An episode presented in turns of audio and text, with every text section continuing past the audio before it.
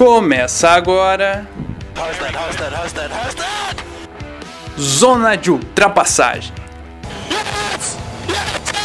I'm moving up and down, side to side, like a roller coaster. A resenha mais descontraída sobre automobilismo do Brasil.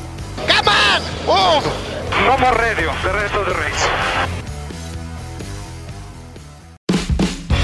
Salve amigos, salve amigas, ligadas no Zona de Ultrapassagem. Chegamos no podcast de número 25. É um prazer estar aqui mais uma vez com você nesse amado podcast. Eu sou João Guilherme Rodrigues e hoje, ao lado de João Ren e Gabriel Soaf, estamos no 25 Zona de Ultrapassagem para você que nos escuta. E como sempre, para você estamos disponíveis no Spotify, Google Podcast, Apple Podcast, Pocket Cast, Breaker, Rádio Public, Anchor e Podcast Go, além, é claro, de outros vários agregadores de podcast, o seu favorito. E claro, como sempre, não deixe de nos seguir ou simplesmente curtir e ativar as notificações assim que sair o Zona de Ultrapassagem para você no seu agregador de podcasts favorito. Então já se inscreva aí, ative as notificações para assim que sair o Zona de Ultrapassagem você sempre ficar ligado. E também aproveita e nos siga nas redes sociais,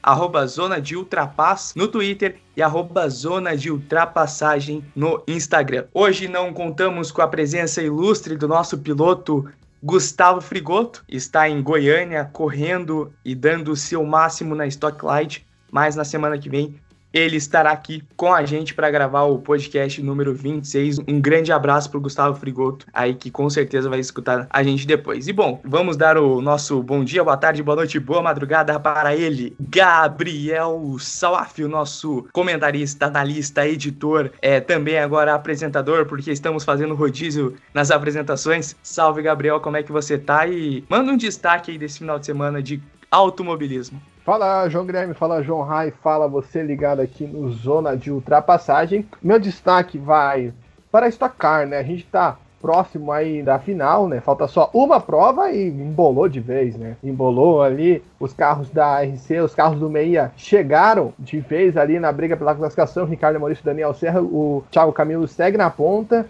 E na Stocklight, infelizmente, o Gustavo Frigoto não conseguiu ter o final de semana que ele esperava, né? Vários problemas, mas vários problemas mesmo, infelizmente. E a gente vai conversar com ele até sobre isso no segundo bloco. Como diria o cantor Pablo embolou, né, Salaf? Você que sempre cita músicas aqui, embolou a Stock Car. E João Ryan, diretamente de Portugal, Portugal teve vencedor hoje na MotoGP, vamos falar muito sobre isso no bloco 2, mas talvez esse seja o seu destaque até, João. Como é que você tá? Bom dia, boa tarde, boa noite, boa madrugada. Pra gente é boa tarde aqui, mas boa noite para você, né? Salve! Fala JG, fala Salaf. Pois é, Portugal mais uma vez sorrindo em meio à pandemia aí com a vitória de Miguel Oliveira, que é, conseguiu a segunda vitória na temporada. Falaremos aí no bloco 2, como vocês já disseram. Então, esse é o meu destaque aí pro nosso programa e também mandar um grande abraço aí pro Gustavo Frigoto, que teve um final de semana muito complicado, né? Esses dias aí que ele infelizmente acabou perdendo o avô e foi para Goiânia correr e acabou também não tendo os melhores resultados, então a gente manda aí um grande abraço para ele, a nossa solidariedade aí para que ele possa hum, arranjar aí forças com a família e tudo para que possa continuar com a gente e também seguir bem aí na Stocklight, que, como ele disse até, né, quando ele bateu ontem, né, a perda material não é o, o mais importante, o importante é estar tá bem, estar tá tranquilo, então esperamos aí que o Gustavo siga bem, siga aí em frente que o avô dele vai estar lá rezando por ele também. Perfeito, João, muito importante isso e mandar também as nossas energias positivas, nossa, as nossas condolências também para o Gustavo, nosso grande parceiro aqui de podcast que realmente não teve um final de semana bom, mas vamos torcer que na vida profissional ele consiga ir dando o seu máximo e os resultados vão aparecer. Enfim, meus amigos, vamos dar início ao nosso podcast número 25. Hoje vamos falar como sempre, né? Você já está acostumado, você, nosso ouvinte fiel do Zona de Ultrapassagem, já sabe que no primeiro bloco sempre destacamos aqui a Fórmula 1 e no bloco 2 sempre as outras categorias. Hoje no bloco 1 a gente vai falar sobre as disputas que acercam ainda a Fórmula 1 na temporada de 2020. Ainda faltam três corridas para ser disputadas, duas no Bahrein, é uma rodada dupla no Bahrein, né? Um final de semana acontece uma corrida, é, no outro final de semana acontece outra, as duas no Bahrein. O circuito vai ser diferente, tem uma modificação, inclusive no segundo circuito tá todo mundo chamando de um oval, porque são várias retas, bem diferente do que estamos habituados. E depois tem a última prova em Abu Dhabi. Então, faltam aí três corridas, vamos falar nesse podcast sobre tudo que acerca esse mundo da Fórmula 1, as disputas que ainda precisam ser travadas, que precisam, disputas que ainda estão acontecendo, né? E também da Fórmula 2, porque no Bahrein, também em rodada dupla, quatro corridas faltam para o final da Fórmula 2 e a gente vai falar sobre isso aqui no bloco 1 e no bloco 2 MotoGP e Stock Car que tá pegando fogo. E bora lá, vamos então começar falando dessas brigas aí que estão dando muito que falar nessa reta final da Fórmula 1, começando com a briga pelo Mundial de Construtores, mas pelo terceiro lugar. A gente sabe bem que a Mercedes já conseguiu o seu título de construtores na Fórmula 1 este ano, já está com 504 pontos ali na primeira posição. Em segundo, bem definido também a Red Bull com 240 pontos. E aí que vem a grande briga da temporada. Racing Point com 154 pontos, a McLaren em quarto com 149 pontos, em quinto a Renault com 136, sexta a Ferrari com 130. Então aí da Racing Point até a Ferrari de terceiro a sexto lugar, são 24 pontos de diferença. Então a gente vai comentar sobre isso agora e depois, só para não passar em branco aqui, AlphaTauri em sétimo com 89 pontos, Alfa Romeo é a oitava com 8 pontos apenas. Apenas ainda a Haas nono lugar com 3 pontos. E a Williams lá na última posição com 0 pontos, não pontuando ainda. Bom, amigos, briga interessantíssima aí, faltando 3 corridas, 24 pontos separam o Racing Point, que é a terceira colocada, para a Ferrari, que é a sexta. A Ferrari com bom resultado na última corrida na Turquia. Terceiro lugar para Vettel, quarto lugar para Leclerc, que fizeram a equipe dar um bom salto aí na tabela de construtores. Salto não, né? Salto em pontuação porque ela se manteve ali na mesma posição. Salaf, queria perguntar para ti, o que, que, você espera aí dessa briga? É, a Ferrari ali tá aparecendo agora de surpresa, mas a gente sabe que a Racing Point, a McLaren a Renault já estão brigando ali por esse lugar há um tempinho. Inclusive já foi tema aqui do nosso podcast alguns episódios. A gente falava que a Renault era a terceira força, a Racing Point é a terceira força, mas agora tá bem embolado e nessas três últimas provas a gente vai ter a definição. Quem será o terceiro lugar no final? Olha, eu já adianto que para mim a Ferrari não tem nenhuma condição de brigar por esse terceiro lugar, porque se a gente for pegar a pista do Bahrein, mesmo a que não é o oval, já é uma pista que eu acho complicado para a Ferrari conseguir um bom desempenho. Ela é mista, mas ela é literalmente uma mista, não é a mista que é ah, tem três retas e o resto é curva. Não, ela realmente é uma mista, né? Ela tem curva de baixa, ela tem curva de alta, ela é uma pista bem legal de assistir provas, inclusive, né? Grandes pegas recentes da Fórmula 1 aconteceram lá, como aquele do Hamilton contra o Rosberg em 2014 e do Maldonado contra o Gutierrez, eterno topzinho lá, aquela cavadinha. Mas eu não vejo a Ferrari conseguindo sair bem do Oriente Médio, não. Porque além dessa questão do Bahrein, né, do circuito normal, no circuito oval é velocidade pura, então acho que ia ser para todo mundo uma surpresa ver a Ferrari andando bem. E em Abu Dhabi é Abu Dhabi, né? Abu Dhabi é a corrida mais sonolenta do calendário para mim, porque não acontece nada, é minhoca, é... ninguém consegue passar ninguém ninguém, é uma corrida bem truncada, né? Então seria realmente uma grande surpresa se a Ferrari conseguisse fazer algo ali, conseguisse tirar essa diferença de 24 pontos que ela tem para Racing Point. Não é muita coisa, mas é, é complicado por essas situações que estamos esclarecendo que não é provável que a Ferrari pontue bem com os dois carros nas próximas corridas. Até porque, a gente for lembrar, a Ferrari ano passado quase ganha no Bahrein com o motor chunchado do Leclerc e o motor estoura. Como se o motor, que era o melhor, deu pau ano passado passado, imagina um motor que não é dos melhores, que é o atual. Então, né,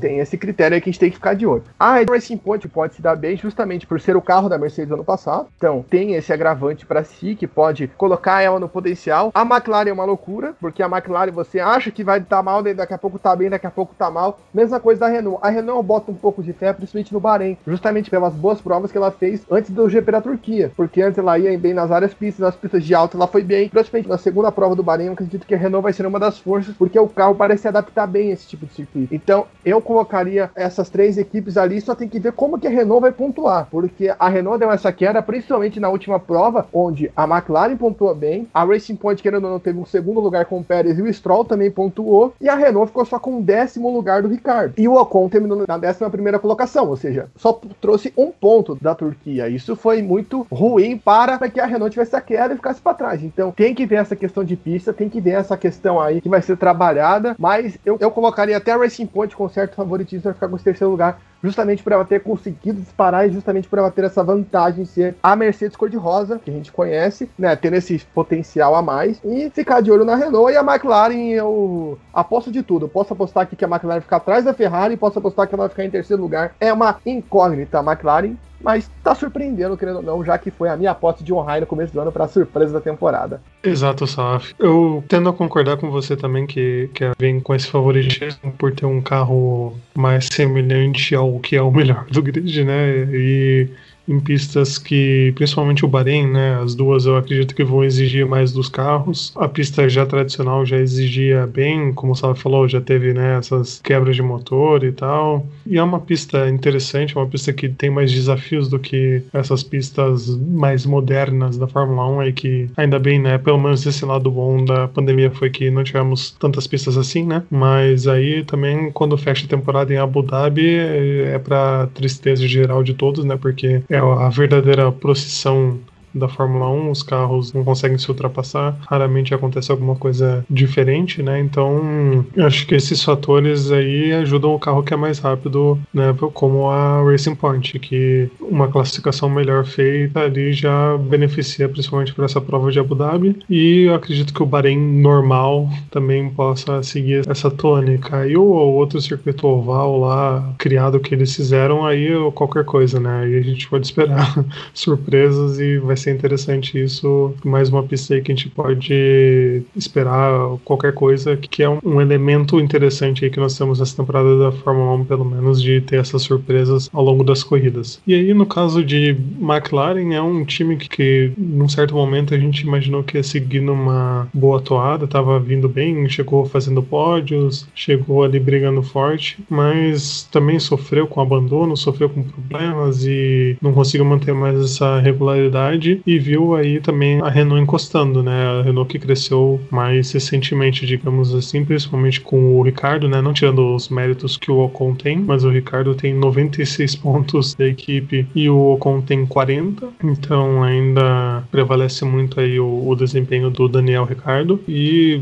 eu não sei se tem carro aí mesmo para passar da McLaren. Vamos ver aí o que aguarda essa diferença aí de, de 13 pontos que tá entre as equipes, mas dá para imaginar também que essa essas posições aí, o terceiro, quarto e o quinto lugar, se mantenham. E Ferrari também não tem nem o que discutir, né? Ferrari não vai conseguir terminar no terceiro lugar, não só uma hecatombe, como diria o Gustavo, para que isso acontecesse. Eu acho que é bem isso aí, até o que o Soaf falou, compara no passado, né? As pistas que a Ferrari foram bem no ano passado, ela não consegue bem esse ano. E no ano passado, a Ferrari foi bem no Bahrein, então, seguindo essa lógica, não será nessa corrida que ela vai bem. E Abu Dhabi também já é uma pista que é mesclado, né? Acredito que a Ferrari não vá tão bem, então já dá para descartar ela. E aí entra a questão que o João já comentou dos pilotos, porque a Renault, ela já pega o desempenho de se o Ricardo vai bem, né? Porque é o Ricardo que tá dando a maioria dos pontos para a Renault. Na Racing Point não é tão diferente. Pode ver a classificação de pilotos.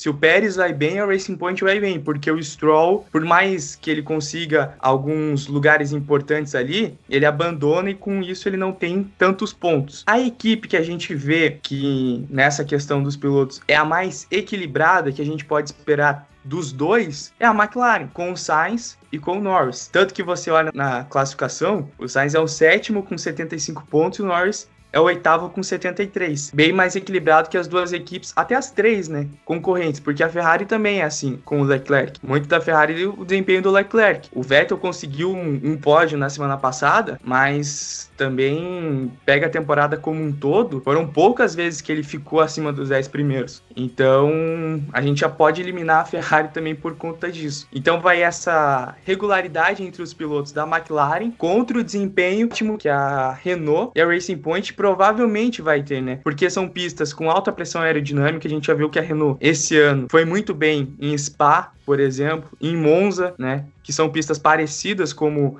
a do Bahrein, e você tem a Mercedes Rosa, né? Que podemos colocar aí como terceiro carro mais equilibrado do grid, perdendo só para a Mercedes normal e para a Red Bull. Então a Racing Point ali ela tem o terceiro carro mais equilibrado do grid. Isso é extremamente importante. Eu não sei se vocês concordam comigo nessa linha. Será que os pilotos podem fazer diferença para essa reta final também? Pode, porque a Racing Point depende muito do que o Stroll vai fazer, né? Eu acho que se você for seguir essa tendência de que os pilotos podem influenciar no resultado, eu acho que a McLaren é a que tem mais chance de terminar bem porque a gente está acostumado a ver o Sainz e o Norris a fazerem corridas, não vou dizer boas, mas fazerem corridas constantes. A gente até destacou que na última corrida, pela primeira vez, a McLaren largou sem um carro entre os 10 primeiros deste ano, ou seja, a gente vê uma constância e eles normalmente sempre conseguem andar lá em cima, né? Se eles não têm algum problema, se eles não quebram, é muito difícil a gente ver um dos carros da McLaren fora do top 10. Então, eu acho que a McLaren, pelos pilotos, tem essa questão de sair bem. A Racing Point depende muito do Stroll, que dá uma oscilada monstra às vezes, né? No último GP na Turquia até conseguiu se fortalecer, caiu por todo o problema lá que teve com o seu assoalho, por conta dos pneus, né? Que a Racing Point veio explicar depois. É, foi uma infelicidade, né? Não é um motivo para a gente passar a mão na cabecinha do Stroll e falar, ai, tadinho, mas mostra que ainda não há uma confiança para você bater no peito e vir aqui falar que o Stroll pode garantir esse terceiro lugar para Racing Point, acho que não. E a Renault tem a questão aí que o João Rai já destacou, né? Do Ocon não conseguir andar no nível do Ricardo. O Ocon por mais que ele pontue, ele não é um cara que faz pontos, porque se você pega, por exemplo, a pontuação de pilotos, né, você pega o Sainz e o Norris, a diferença deles é de um ponto, né, você pega o Ricardo ali pro Ocon, é a diferença é de mais de 50 e do Pérez para o Stroll é de 41, ou seja, só aí você já tem uma diferença, né, só aí você já pega, lembrando que o Pérez tem uma corrida a menos que o Stroll, tem essa diferença também, então os pilotos acham que podem fazer diferença justamente nesse ponto para a McLaren, a McLaren pode se fortalecer disso dos pilotos serem muito regulares e ficar na frente das demais. Mas essa pontuação ali do carro acertar, porque a gente já viu, por exemplo, o Ocon mandar muito bem estratégia né, no GP de Imola, que ele fica quase 50 voltas sem parar e termina lá em cima. Então, às vezes o Ocon pode surpreender, mas surpreender é surpreender. O cara pode surpreender hoje, amanhã ou daqui 10 anos. Então, por questão de constância, eu acho que a McLaren pode contar com esse destaque mais especial.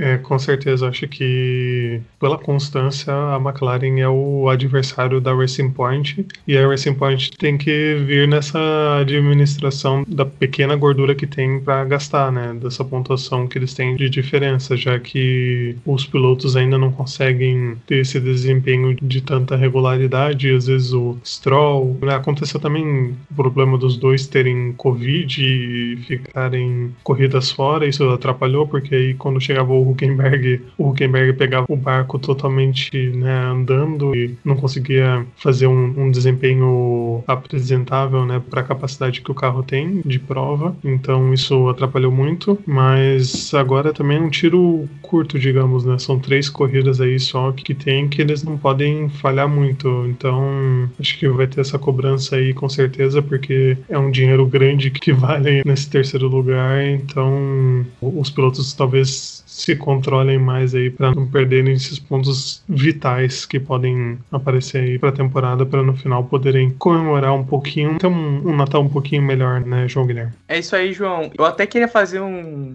um exercício de memória com vocês. Eu lembro que antes de começar a temporada, a gente tinha feito aquele palpitão, né, de quem seria a surpresa da temporada, a questão dos construtores. Agora eu não vou lembrar se a gente falou quem seria o terceiro mas eu lembro que a gente teve a Racing Point e a McLaren brigando ali com uma surpresa. Eu, por exemplo, lembro que falei que a Ferrari seria a terceira força. Embora as críticas em cima da Ferrari naquela época já estavam pesadas, eu não acreditava que a Ferrari teria um desempenho tão ruim, por exemplo, abaixo da Racing Point. Tanto que eu tinha comentado que a Racing Point seria a surpresa, mas ela seria a quarta força e não a terceira. E a McLaren ficaria ali na quinta. Então eu já dá para dizer que eu fiquei errado. Eu já tô errado. Porque a Ferrari, a gente sabe, pode acontecer, pode, uma hecatombe. É mas ela não, não será a terceira força. E Salaf, eu lembro que você colocou a McLaren em cima da Racing Point, mas você colocou ela como terceira força? Era uma questão de mistério para todos nós, porque eu lembro que eu botei, eh, infelizmente você não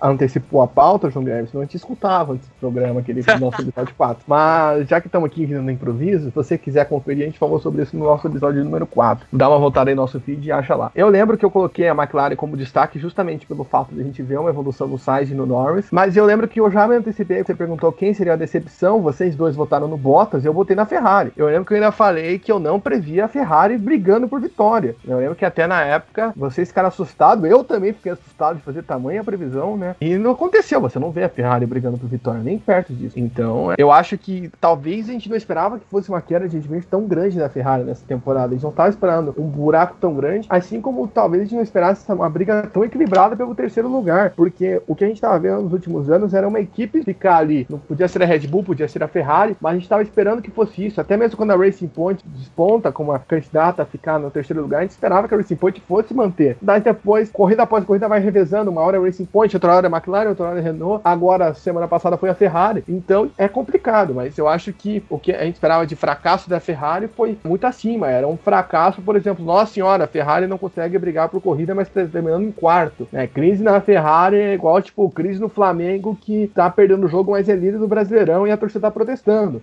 Achei que ia ser algo desse tipo, mas não. É realmente crise, é realmente uma crise de verdade. Né? Realmente a equipe tá mal. É isso que a gente não esperava. A gente esperava uma crise de grande, uma crise de ficar três corridas sem pódio. Ô galera, vamos lá. Não, a gente tá vendo a Ferrari indo pro pódio motivo de oblação, né? Então acho que ninguém esperava que o buraco fosse tão embaixo. E João, você, você lembra qual foi o seu palpite? Racing Point, McLaren, Renault. Agora eu não lembro, mas eu acho que você ficou em Racing Point e McLaren. Acho que você foi na, comigo. Você foi na Racing Point também. Você se lembra? Cara, eu não vou lembrar. E vamos ter que fazer final do ano uma retrospectiva eu acho aí que o João Rai lembrar o foi que, que a gente comigo na falou. McLaren. Eu acho que o João Rai foi comigo na McLaren.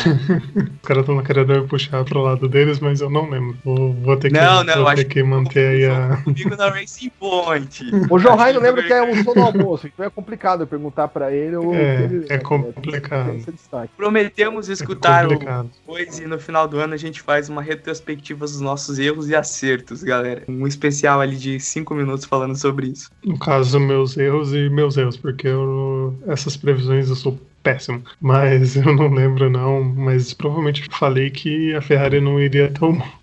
Mas, né, como sabemos aí muito bem, Ferrari tomando baile, então é até melhorou ultimamente, mas não imaginava que fosse ficar atrás da nossa querida Racing Point. Pra gente fechar, um dado interessante envolvendo essas quatro equipes que ainda disputam a terceira colocação no Mundial de Construtores, os pódios, porque nenhuma dessas quatro equipes venceu corridas. A gente só tem no grid a Mercedes, que venceu aí quase todas, a Red Bull, que venceu uma, que foi a corrida dos 70 anos com o Verstappen, e a Alpha Tauri, que venceu uma com o Gasly em Monza. E daí essas quatro equipes chegaram ao pódio, pelo menos. A Racing Point, que é a terceira colocada, chegou duas vezes ao pódio, uma com o Stroll em Monza e uma com o Pérez agora recentemente na Turquia. A McLaren chegou duas vezes ao pódio também, com o Lando Norris na primeira corrida do ano e depois chegou com o Carlos Sainz em Monza. A Renault também chegou duas vezes ao pódio, as duas com o Ricardo, um em Imola e o outro em Nürburgring. E a Ferrari, que aí que tá mais embaixo ali, ela conseguiu três pódios, para você ver como a equipe é bem irregular, né? Os dois pódios foram com o Charles Leclerc na primeira corrida do ano na Áustria e a segunda foi em Silverstone e recentemente conseguiu o terceiro pódio com o Vettel na Turquia. Então a Ferrari tem três pódios, enquanto o Racing Point, Renault e McLaren com dois. Aí você vê, né, a Racing Point com os dois pilotos ali, a McLaren também com seus dois pilotos e o que a gente tá falando aqui de Ricardo e Ocon, né? Porque só o Ricardo conseguiu o pódio e o Ocon ainda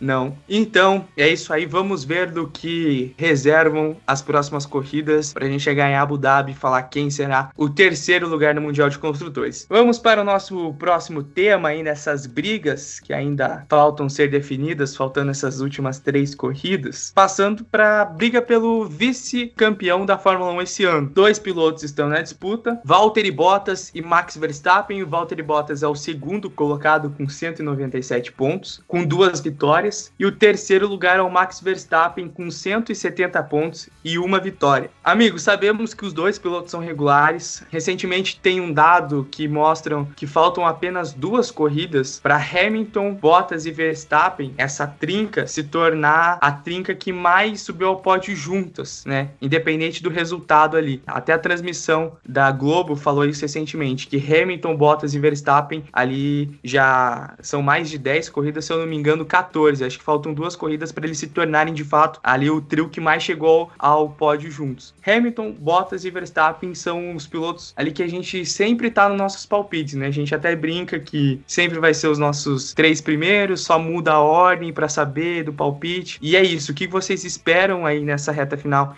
envolvendo esses dois pilotos para essa briga aí de quem será o vice-campeão da Fórmula 1 esse ano? Bottas ou Verstappen? Seus argumentos. Acho que o meu coração diz Max Verstappen, mas a razão, como lembra sempre sofre, entre razões e emoções, a saída é fazer valer a pena.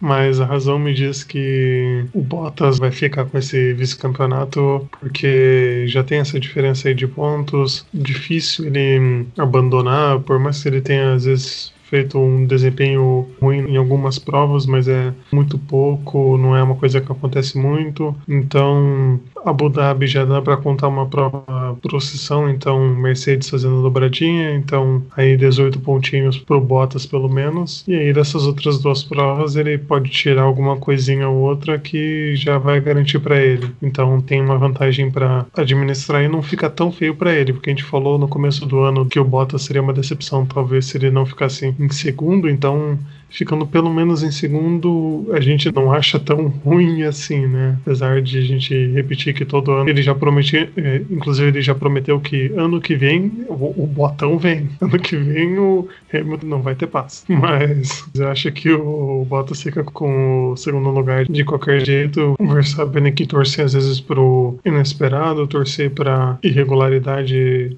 muito rara da Mercedes para alguma coisa que acontece na prova para ele conseguir terminar na frente, né? Então é mais difícil aí para o nosso menino holandês conseguir tirar essa vantagem e ficar com o vice, que seria um feito incrível para ele, né? Derrubar uma das Mercedes seria uma coisa quase histórica, eu diria, porque é muito difícil. Seria histórica, porque iria ser o primeiro vice-campeonato Verstappen, né? O Verstappen não tem vice-campeonato ainda. O último vice-campeão da Red Bull foi o Vettel, se não me engano, porque em 2014 e 2015 a briga ficou entre Hamilton e Rosberg, 2016 entre Rosberg e Hamilton, aí 17, 18 o Vettel, 19 Bottas. Antes disso, o Vettel foi quatro vezes campeão, ou seja, o último vice-campeão da Red Bull foi o Vettel em 2009. O Verstappen, ele perdeu a chance nas duas últimas corridas, eu diria, de se aproximar do Bottas, principalmente na última, porque na última o Bottas fez aquela corrida mequetrefe e o Verstappen, que tinha toda a chance do mundo de ganhar, acabou terminando lá embaixo, né, na sexta colocação. Então, ali eu acho que o Verstappen perdeu qualquer chance de se aproximar, né, porque a diferença está maior a uma corrida. Se o Verstappen ganha no Bahrein e o Bottas quebra, ainda não passa. Então acho que isso é um empecilho, porque querendo ou não, o Bottas, por mais que a gente tenha nossas críticas, por mais que a gente desça o pau,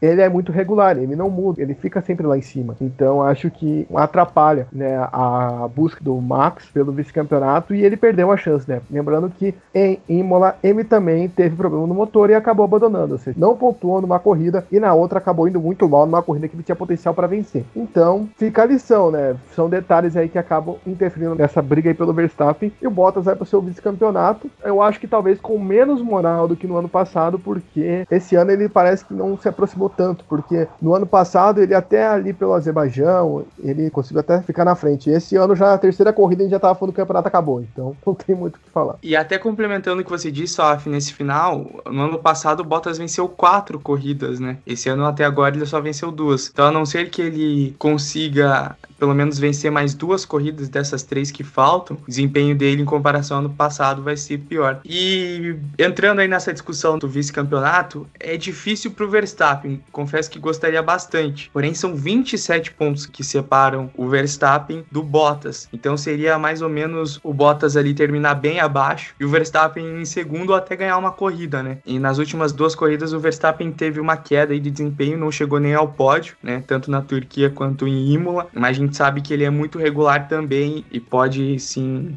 conseguir voltar ao pódio na próxima corrida, mas aí essa questão também que o Bottas é regular e geralmente ele acaba em segundo ou em terceiro. Então, por mais que nessas três corridas ali o Verstappen continue em segundo e o Bottas em terceiro, a diferença ainda não chega e aí assim o Bottas consegue o vice-campeonato. E é isso aí. E continuando ainda falando de Red Bull, um grande tema, né, para esse podcast das coisas que faltam ser definidas ainda até o final do ano é a cadeira da Red Bull. Não se tem nada definido ainda, tanto na Red Bull quanto na AlphaTauri. As duas cadeiras estão livres. É claro que há vários rumores, por exemplo, de Yuki Tsunoda na AlphaTauri, mas a grande discussão é quem vai sentar numa cadeira tão importante para a Fórmula 1, porque hoje a Red Bull é a segunda força do grid e tem uma cadeira praticamente vaga. Então são três pilotos que estão disputando. Por mais que o Albon, o Alexander Albon esteja ali ainda e parece que tá com o pé mais fora do que dentro, ele ainda está brigando por essa cadeira. Então tem Albon, Sérgio Pérez e Nico Hulkenberg, pelo menos é isso, a não ser que tenha uma reviravolta gigantesca, que eu acho muito difícil.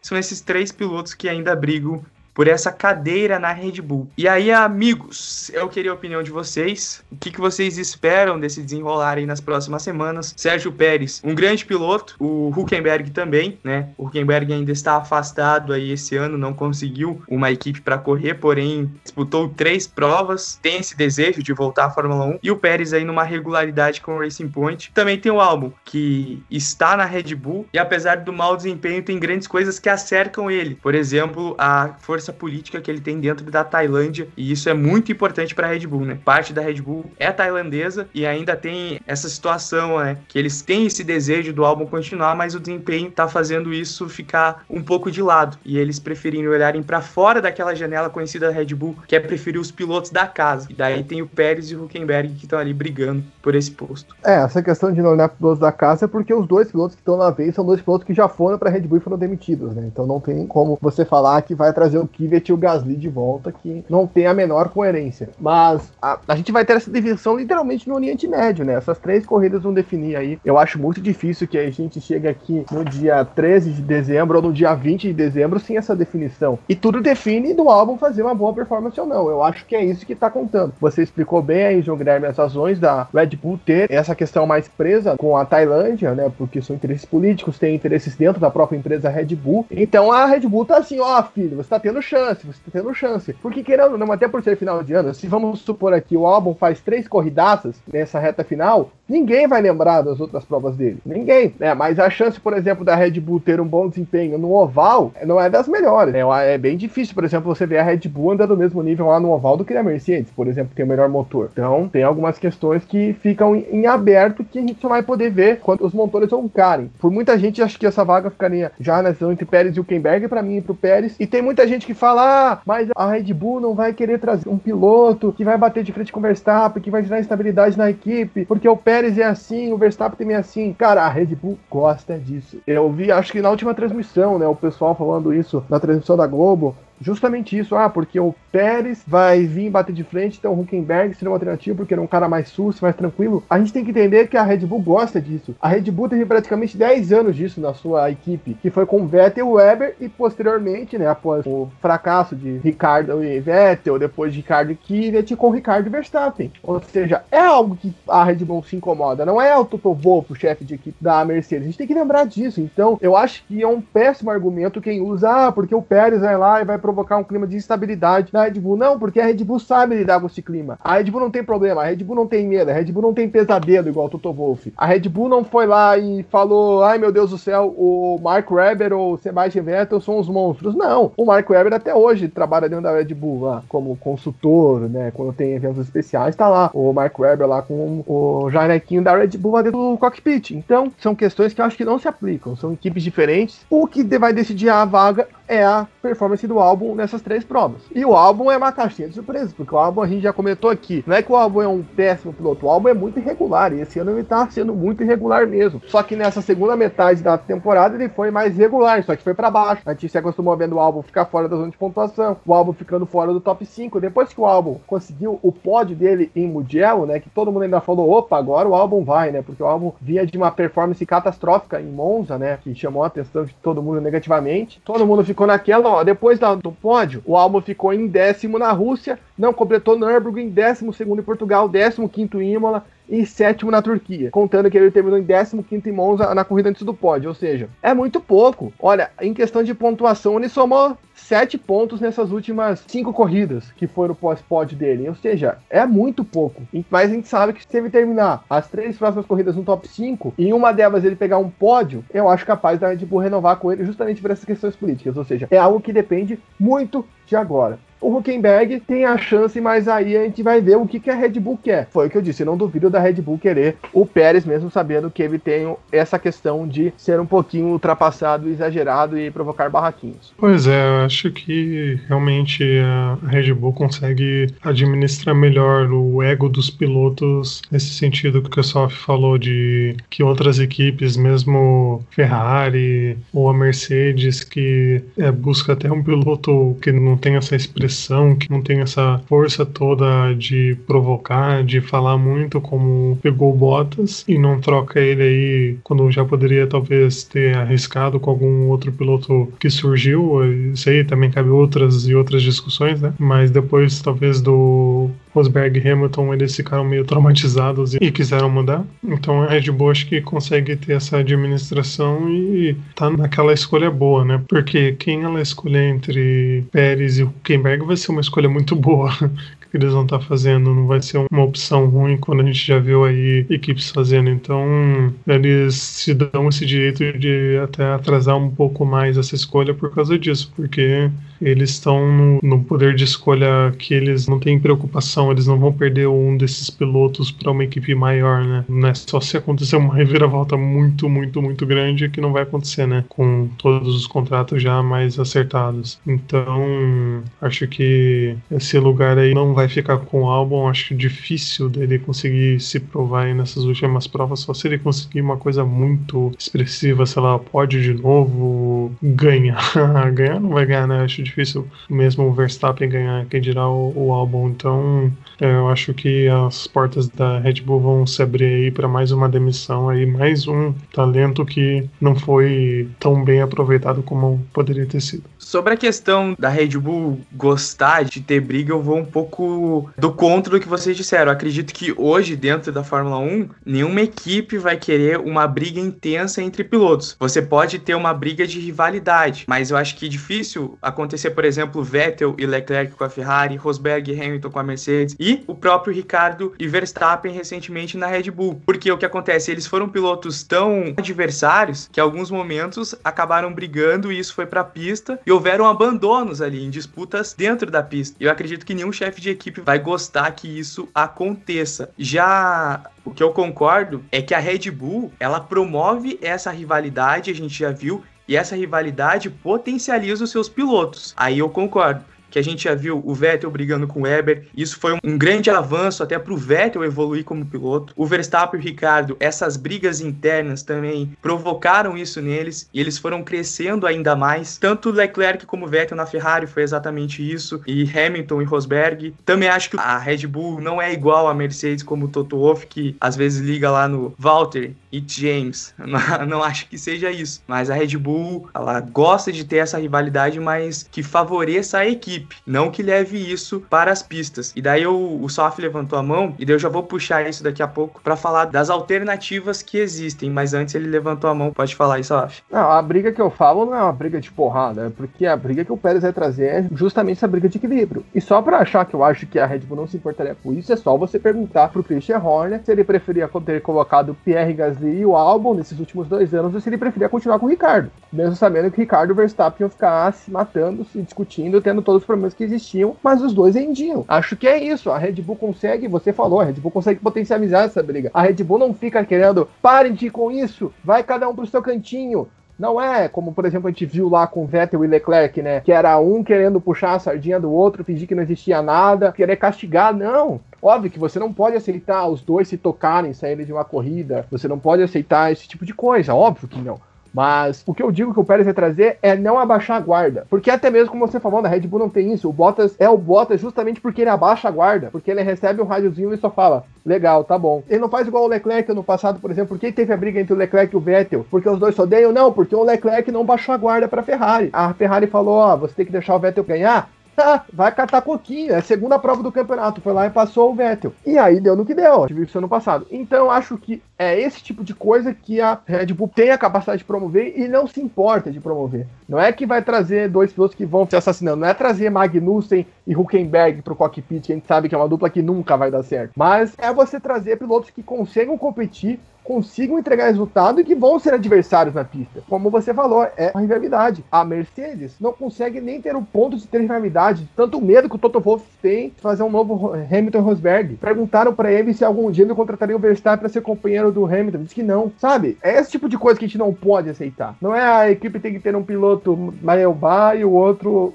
top. Não, tem que ter pilotos que vão estar tá lá para competir, para ganhar. É legal a gente ver disputa, como foi Vettel e Weber, como foi Rosberg e Hamilton, óbvio que tem às vezes que passam da cabeça, como foi Hamilton e Alonso, Prost e Senna, mas pô, é legal, a gente fica até hoje falando de Prost e Senna, cara. Já passou mais de 30 anos que a gente teve isso. E até onde a gente fala de Prost e Senna. Daqui 30 anos alguém vai falar de Bottas e Hamilton. De se for, por exemplo, Verstappen e Huckenberg. Eu acho que a gente tem que prezar por aquilo que aperfeiçoa o esporte, melhora a qualidade do esporte e também melhora o desempenho dos pilotos. Porque, querendo ou não, o Pérez pode ajudar o Verstappen a aumentar o desempenho. Porque a gente sabe que o Verstappen não gosta de ficar para trás. E assim vai. E aí que eu quero chegar no ponto da discussão dos três pilotos. Se continuar com o álbum, e há essa possibilidade, vai que o álbum ganhe uma corrida, chega num pódio, o que eu acho errado, porque a gente já viu a temporada que o álbum não foi boa. Ele é um ótimo piloto, e na minha opinião, eu levaria ele para AlphaTauri, para a gente equilibrar, assim como o Gasly, mas eu acho difícil isso acontecer. Porém, ainda há possibilidade, porém eu não colocaria ele por conta da temporada que ele fez, por mais que nessas três corridas ele possa conseguir bons resultados, ainda vai ficar essa incógnita cercando ele. E daí tem aquela questão política que a gente já comentou antes. E entra aí Pérez e Huckenberg. Para a gente discutir os pontos negativos e positivos, por exemplo,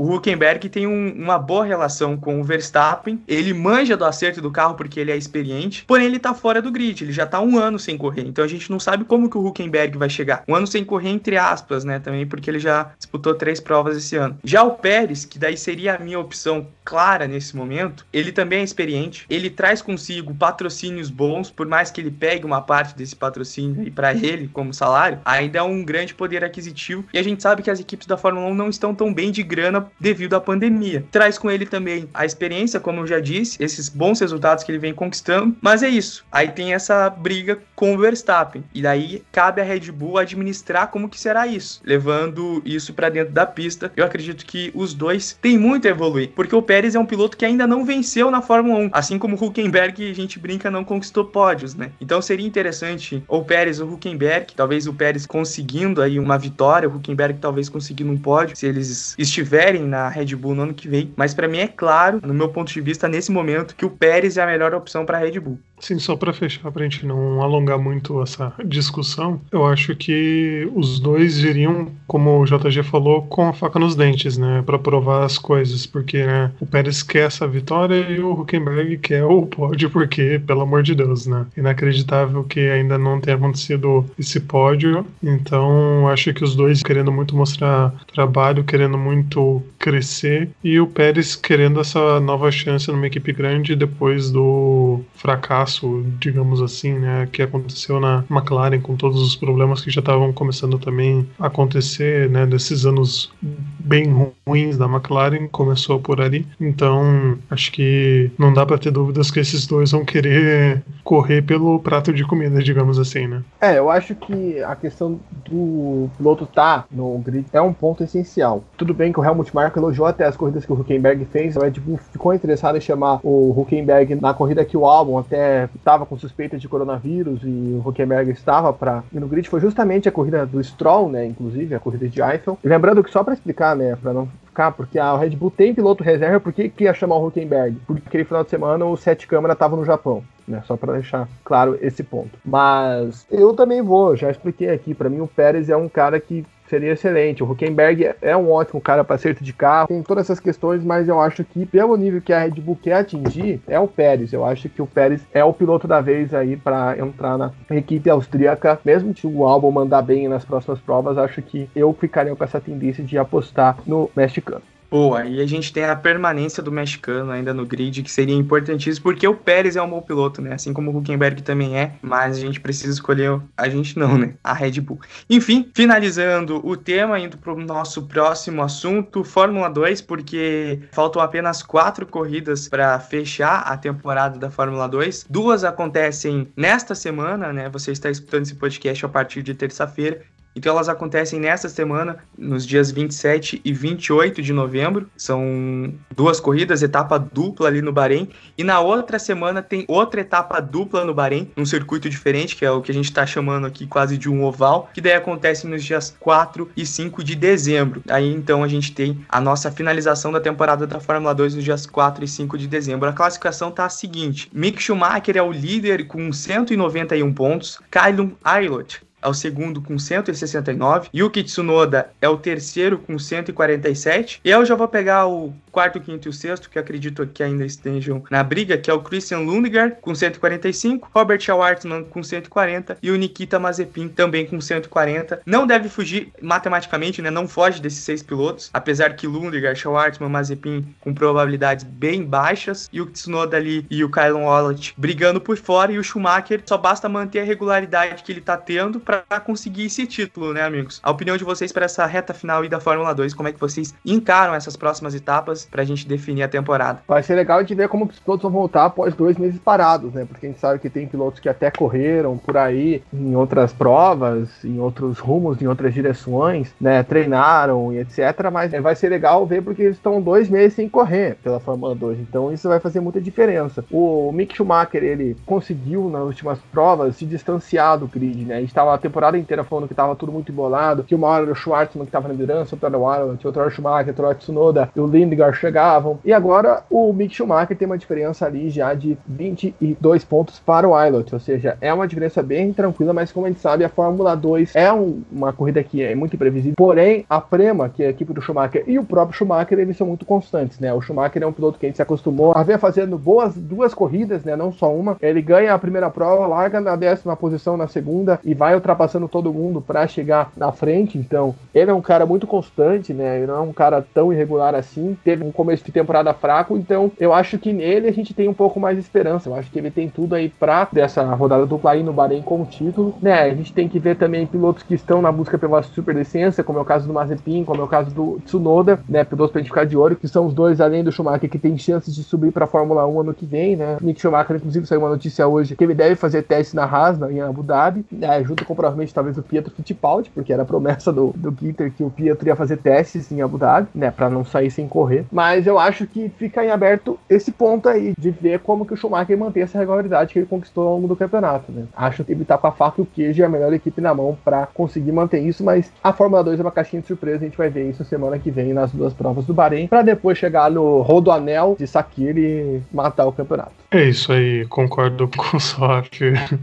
O Mick Schumacher está com muitas condições, a gente precisa ver realmente como é que vai acontecer depois dessa parada toda o desempenho dos pilotos, porque por mais que você fique treinando e tudo, é um período diferente, né? Já aconteceu outras vezes de ficar, né, ter essa pausa, mas esse ano é ainda mais específico. Mas eu acho que ele tem essa condição, tem essa vantagem para administrar também, igual a gente falou da vantagem do Bottas com Verstappen o Mick Schumacher também tem essa vantagem para administrar contra o Wilot, principalmente, que é o segundo colocado. Então, com quatro provas, ele pode se dar esse pequeno luxo de conseguir controlar um pouco mais, de não arriscar tanto, ou às vezes uma ultrapassagem ou outra ali que ele possa correr o risco, né? Apesar de que, como a gente já falou aqui, ele vem sendo muito regular, é só o começo do campeonato dele que ele não teve um desempenho tão bom, mas depois conseguiu ser muito regular, ele já pontua seguidamente desde Silverstone, as duas provas ele vem pontuando, então é impressionante como ele consegue ter essa regularidade. Ele já chega com essa moral toda, né, todas essas especulações em cima dele, de ser um nome quase certo na Fórmula 1, enquanto os outros estão aí tentando remar, buscar uma vaguinha também junto com ele, e isso acaba né, pressionando os outros para mostrarem mais serviço do que o próprio Schumacher na hora de correr. Então acho que esse título deve ficar assim pro nosso Schumaquinho, e aí o, o restante ali, o Tsunoda tem um pouco mais de desespero que ele precisa ficar no top 5 para conseguir essa super licença e não estragar essas pretensões de ir para AlphaTauri, que eu acho que essa também é a outra briga que nós temos na Fórmula 2, mas espero também que a gente tenha um pouquinho mais de emoção e que a prova final que decida o título, né, que não acabe antes aí a decisão pra gente ter igual, não igual, né, mas um pouco mais próximo do que a gente teve na Fórmula 3, que chegou nas duas provas finais com muita emoção. E a gente sabe que as categorias de base da Fórmula 1 são bem diferentes, tem muito mais brigas, então se chegar para a última prova, provavelmente teremos muita emoção, mesmo que haja uma vantagem aí vai ter emoção porque os pilotos vão com a faca nos dentes para brigar. Lembrando só que essa questão da superlicença, o Mazepin no momento é o que está de fora, né? Ele está na sexta colocação. Lembrando que a FIA promove automaticamente uma superlicença para quem termina entre os cinco primeiros. Ele está empatado com o Schwartzman, né? Tem essa diferença, ele não está tão longe do Schwartzman, mas é algo que ele vai ter que manter nessas duas etapas finais. Pois é, Mazepin, Tsunoda e Schumacher com grandes chances de estarem na Fórmula 1 no ano que vem, né? Schumacher e Mazepin pela Haas e Tsunoda pela AlphaTauri, como já foi dito aqui.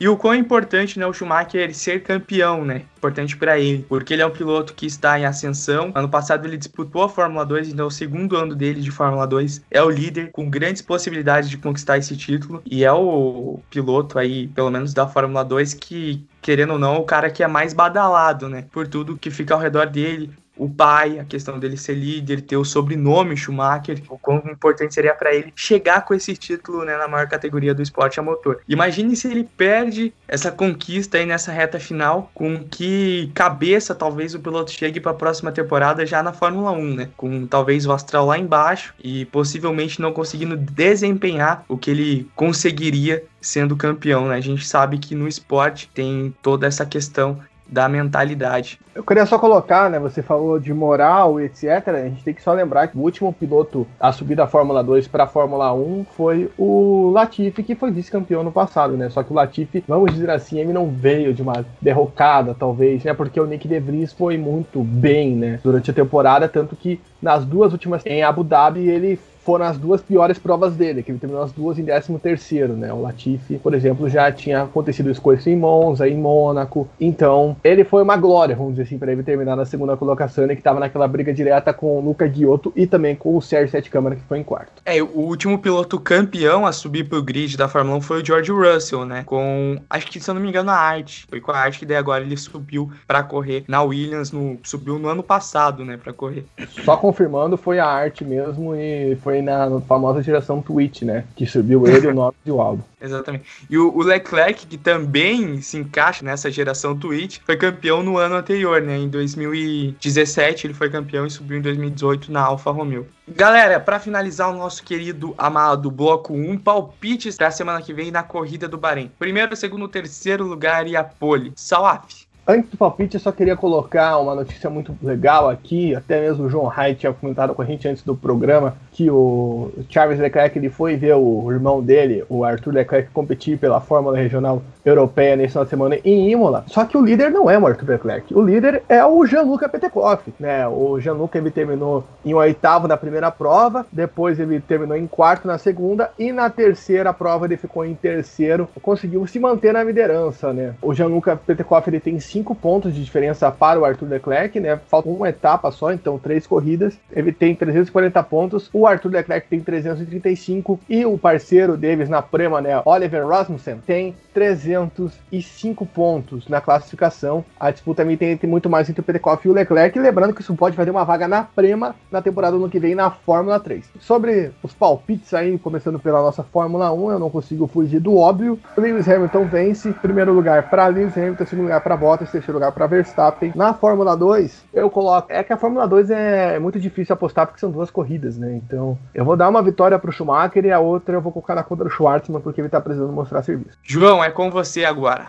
Eu vou apostar em Hamilton pole position, rumo a 100 pole positions, Hamilton vencendo, Verstappen em segundo e terceiro lugar eu vou com alguma surpresa, vamos pensar aqui, vou com Sérgio Pérez, terceiro lugar, só para não ter o Bottas no, no pódio. E na nossa Fórmula 2, a primeira prova eu vou apostar no. Vou com o Salaf no Chumaquinho, que ele tem carro para fazer essa primeira vitória. E aí a segunda vitória eu vou apostar ousado, vou ser um cara ousado, apostar em Guan Yu Zhou para vencer a segunda corrida. Um, um, grande ídolo aí do nosso grupo do Zona de Ultrapassagem Corporation Limitado, que ainda não conseguiu desabrochar tanto assim na Fórmula 2, mas vai ser o nosso herói do futuro. Que isso, prevendo aí o Previsões de John Rai. Eu vou de Hamilton pole, Hamilton vencendo. Vou de Verstappen em segundo e Bottas em terceiro. Não vou fugir muito do habitual. E na Fórmula 2, rapaz, eu acho que eu vou de vitória de Ailot na primeira e Tsunoda na segunda. Eu acho que é isso.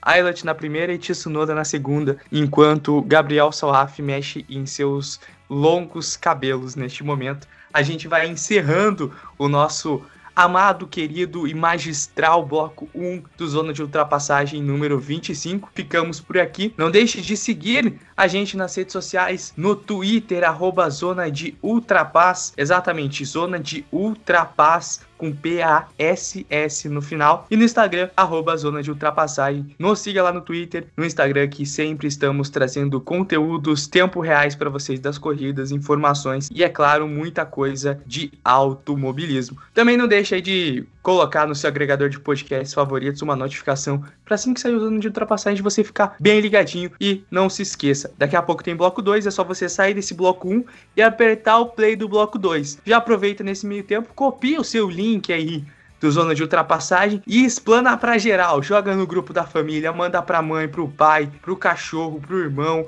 pros amigos, no Twitter, no Instagram, no Facebook. Joga para todo mundo pro Zona de Ultrapassagem chegar para mais pessoas que amam automobilismo. Tamo junto, daqui a pouco você aperta o play que estaremos no bloco 2 para falar de MotoGP e Stock Car. Forte abraço e até mais!